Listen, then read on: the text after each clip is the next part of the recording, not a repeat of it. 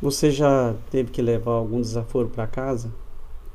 Já sofreu uma injustiça teve que engolir?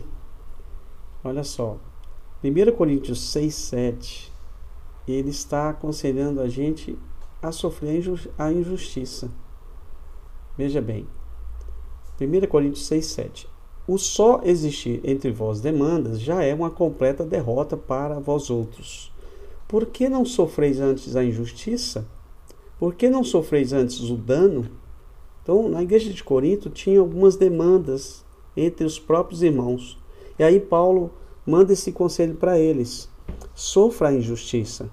Muitas vezes a gente é, não quer engolir sapo, a gente não quer levar é, é, é, desaforo para casa e, e, acaba que a gente vai é, tentar buscar essa justiça ou entrar numa demanda que acaba sendo um dano muito maior. Não é verdade? Vai tirar a nossa paz, vai provocar danos muito maiores. E 1 Coríntios 6,8, na continuação, ele diz: Mas vós mesmos fazeis a injustiça e fazeis o dano, e isto aos próprios irmãos.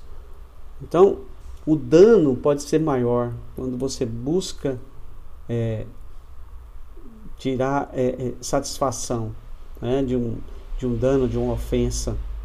Então, muitas vezes, em prol da nossa felicidade, em prol da boa convivência, da paz, a gente deve sim sofrer injustiça e levar desaforo para casa.